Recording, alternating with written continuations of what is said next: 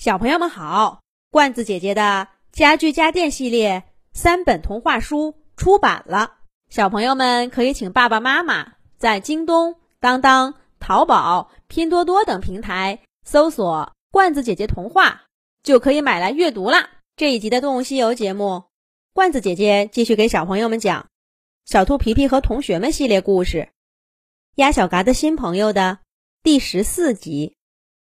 小黑鸭绑着绳子，衔住软皮水管的一端，潜入神秘的湖底。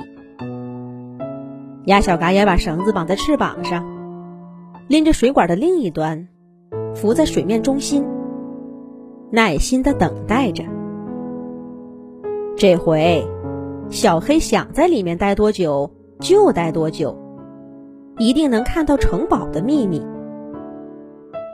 为了让小黑吸气吸得容易点儿，鸭小嘎在水面上时不时的往水管里吹吹气。可是没过多一会儿，绑在鸭小嘎翅膀上的绳子突然动了。嘎嘎，小黑，不会吧？这只比我们上次什么都不带潜下去多了几分钟，你就撑不住了？也许是不小心拉到绳子了吧？鸭小嘎只犹豫了一下，它翅膀上的绳子又使劲儿的被拽了两次。嘎嘎，难道出事儿了？鸭小嘎心里一惊，两个翅膀握在一起，使劲儿的往上拖拽绳子。也许小黑鸭感觉到鸭小嘎的努力，它不再拉动绳子，而是任凭鸭小嘎把自己往水面上拖。这个小黑看着个头不大，还挺沉的。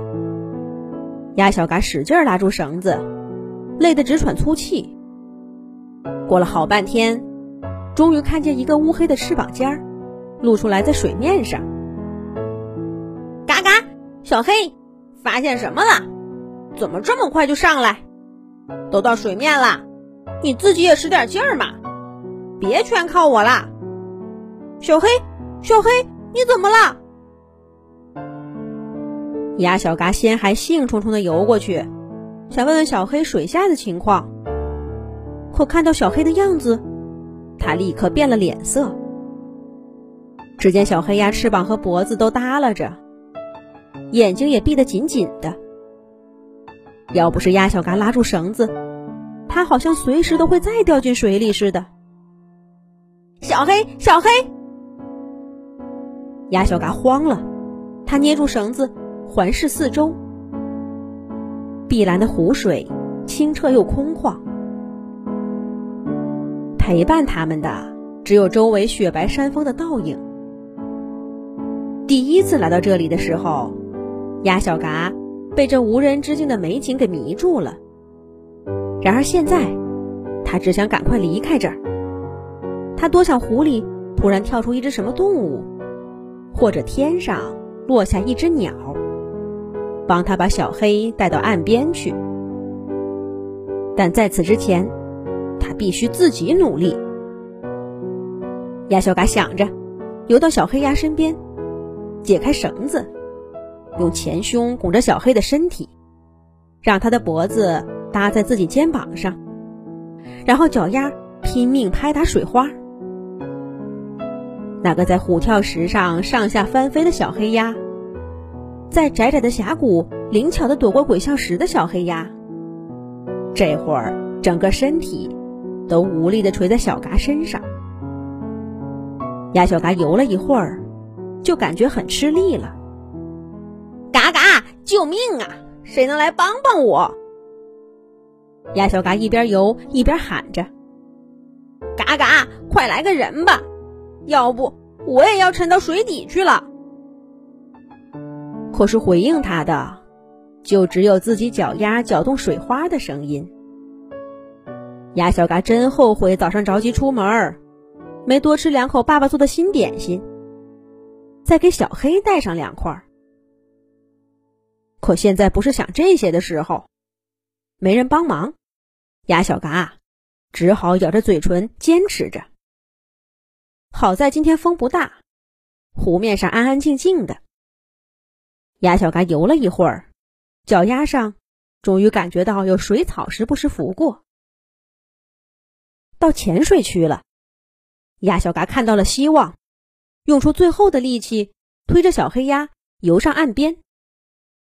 脚丫一踩在沙地上，鸭小嘎顿时感到浑身无力，差点摔倒。他赶紧站起来，把小黑鸭软绵绵的身体扶到草地上。小黑，小黑，小黑！鸭小嘎使劲的在小黑鸭胸口拍打，小黑咕咚咕咚吐出好几口水，这才缓缓的睁开眼睛，有气无力的说道：“小嘎。”可就这么一句话，小黑又闭上眼睛了。小黑，小黑。鸭小嘎刚放下的心又悬了起来。小黑这是怎么了？难道在水底的城堡看到了什么可怕的东西？鸭小嘎正想着，忽然听到不远处峡谷里有人在喊他呢：“小嘎，小嘎，是你吗？”咦，这不是小兔皮皮的声音吗？皮皮怎么来这儿了？还有一条大船跟着他，这是怎么回事呢？下一集讲。